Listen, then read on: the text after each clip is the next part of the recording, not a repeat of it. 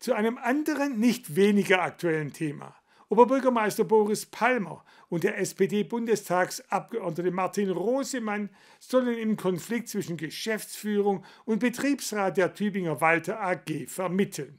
Das ist das Ergebnis einer Politikrunde am Mittwochnachmittag zwischen IG Metall, dem Walter Betriebsrat und Tübinger Politikern der Stadt bis zur Bundesebene im Saal 1 der Westspitze.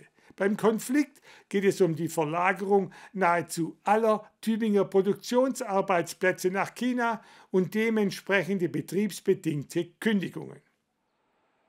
Die Nachricht traf Tübingen wie ein Paukenschlag. Am 17. September verkündete die Walter AG, sie wolle rund 100 Arbeitsplätze vom Hauptstandort Tübingen nach China verlegen. Betroffen war die Produktion. Man wolle sich in Tübingen auf maßgeschneiderte Sonderwerkzeuge konzentrieren, hieß es. Jetzt am Mittwochnachmittag trafen sich Vertreter von Betriebsrat, IG Metall und aus der Politik, um über die momentane Situation zu beraten. Die momentane Situation ist sehr, sehr schwierig, weil der Arbeitgeber am 20. Januar die Verhandlungen für gescheitert erklärt hat äh, und nun den, die Entscheidung über eine sogenannte Einigungsstelle erzwingen möchte. Was war geschehen?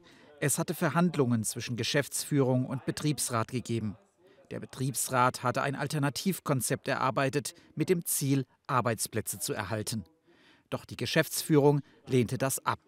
Wir haben das äh, beraten und diskutiert äh, mit unserem Arbeitnehmervertreter äh, und wir sind zu dem Entschluss gekommen, nach sorgfältiger Abwägung und auch umfassender Diskussionen.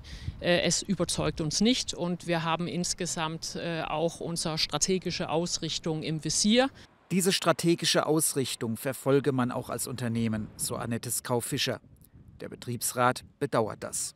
Als Betriebsrat der Walter AG sind wir natürlich ähm, enttäuscht an der Stelle, dass vom Prinzip trotz unserer, unseres Standpunktes, dass wir Beweglichkeit während den Verhandlungen gezeigt haben, für uns gefühlt auf Arbeitgeberseite nie ein Entgegenkommen da war. Also was wir immer bedauert haben in den Verhandlungen war, dass nie jemand vom Vorstand der Walter AG am Verhandlungstisch saß, dass also diese Entscheidungsträger, die entscheidungskompetenten Menschen nicht vor Ort waren, sodass in schwierigen Verhandlungssituationen immer erst Rücksprache gehalten werden musste. Die Geschäftsleitung widerspricht. Wir haben ein Verhandlungsteam, äh, was entsprechend Mandat äh, erteilt bekommen hat äh, von uns als Unternehmensleitung und auch entsprechend die Befugnisse. Zudem, so der Betriebsrat, bestand die Geschäftsführung auf einer Namensliste. Das heißt, der Betriebsrat hätte die Namen der zu kündigenden Beschäftigten auf eine Liste setzen sollen. Doch der Betriebsrat weigerte sich.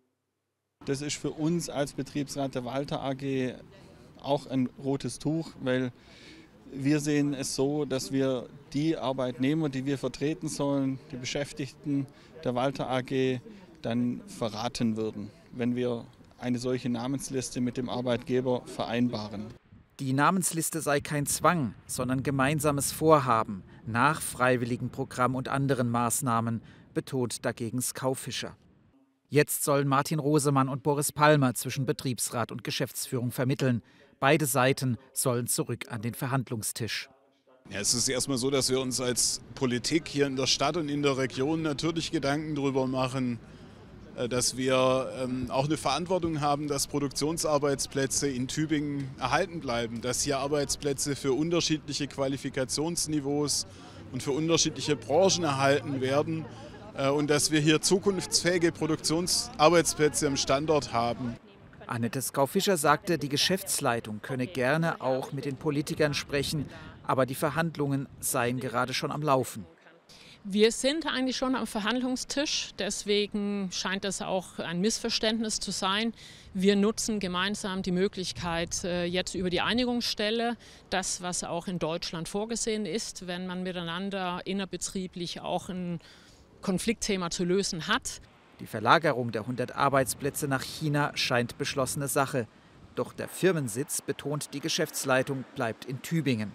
Ebenso wie Forschung und Entwicklung sowie rund 50 Produktionsarbeitsplätze.